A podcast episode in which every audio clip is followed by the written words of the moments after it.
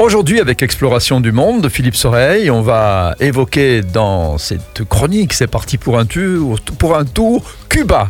Hein Cuba, un film présent en tournée avec Explo jusqu'au 19 mai en Wallonie et à Bruxelles. Voilà, Cuba, effectivement, toute une histoire sociale, culturelle, politique, qu'évoque d'ailleurs le réalisateur qui s'appelle Mark Temmerman, qui est belge, et qui est encore en tournée, effectivement, durant une quinzaine de jours avec Explo. Alors on y montre la vie de tous les jours, sans complaisance, en évitant de se limiter aux clichés, mais sans les oublier pour autant. Hein.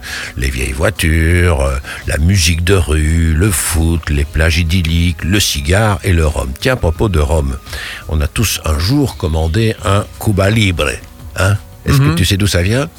Eh bien, sans euh, vouloir faire le malin, je préfère me taire, tu vois. Je vais pas dire de bêtises. Et on se retrouve tout à l'heure pour t'expliquer. Vous voir si ça correspond. Et voilà, Hein? À tout de suite sur SIS. Ouais.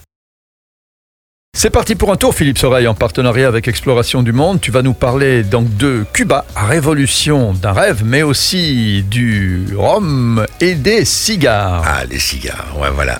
Donc un film actuellement tourné avec Explo, réalisé par euh, et présenté par Mark Temmerman, un film sans complaisance, très vrai, très vivant aussi, qui évoque les grandes personnalités comme le mythique Che Guevara, évidemment, le très controversé Fidel Castro.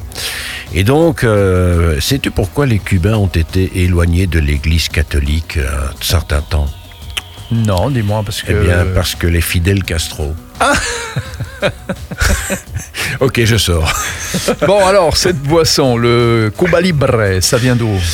Alors, selon une légende populaire propagée par euh, la marque Bacardi, bon, le Cuba Libre aurait été créé pendant la guerre d'indépendance cubaine, opposant l'Espagne aux États-Unis, alors alliés de Cuba. Et d'après la légende, eh bien, un capitaine américain aurait commandé dans un bar de un whisky Coca. Voilà, Hein, euh, cocktail à base de rhum et de Coca-Cola, hein, mais sur le modèle sans doute euh, du whisky Coca très très en vogue au- au- Aux États-Unis. aux. États-Unis. Voilà. Ouais, ouais. Hein, donc il inventait une sorte de co- cocktail. Voilà, il était donc in- installé à la Havane et un groupe de soldats américains, très intrigués par cette commande du capitaine qui se serait joint à lui, euh, aurait porté un toast en disant Por Cuba Libre.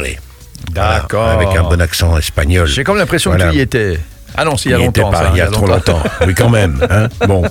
Donc, pour Cuba Libre, pas besoin de vous le dire, un cri de ralliement habituel de l'armée américaine à Cuba.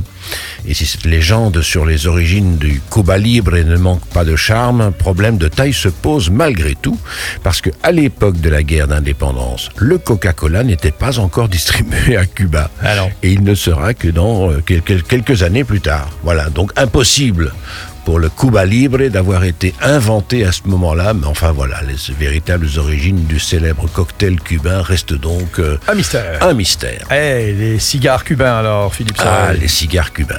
Le fameux Roméo et Juliette, hein, le Roméo et Juliette, euh, qui doivent leur nom au célèbre couple d'amoureux de la tragédie de Shakespeare. Mais euh, la marque Roméo et Juliette existe depuis 1875. Le module Churchill, qui a été développé par Roméo et Ju- et Juliette, et en l'honneur de l'ancien Premier ministre britannique Winston Churchill, particulièrement célèbre et populaire, longueur 14 cm. Et le Monte Cristo. Ah, voilà. L'appellation du cigare Monte Cristo tire son origine de la pratique de la lecture publique qui avait cours dans les manifes- dans les manufactures cubaines de cigares au 19e siècle afin de distraire les ouvriers et les ouvrières confectionnant les cigares. Et ce sont d'ailleurs euh, les cigariers cubains immigrés à Key West, en Floride, qui auraient euh, nommé ce cigare en hommage au célèbre roman de l'écrivain français Alexandre Dumas. Lui, c'est une longueur d'à peu près de 11 cm. Voilà, et les cigares roulés euh, sur les jambes des femmes, c'est vrai, ça vient d'où? Là, je vais un petit peu te décevoir, malheureusement. La légende qui veut qu'effectivement les cigares soient roulés sur les cuisses des cubaines, bah, c'est pas tout à fait exact. En réalité, la légende provient des écoteuses, presque exclusivement féminines, qui utilisaient une planchette de bois afin de poser la feuille de tabac sur leurs cuisses pour retirer les nervures des feuilles avant de les rouler, avant Bon. de rouler les cigares. Ça a quand même touché les gens. Oui, voilà. Bon, voilà, c'est bon. Cuba, révolution d'un rêve de Mark Temmerman jusqu'au 19 mai avec Explo. Tous les renseignements sur exploration du monde en un mot.be. On se retrouve la semaine prochaine, Philippe Soreille. Avec plaisir.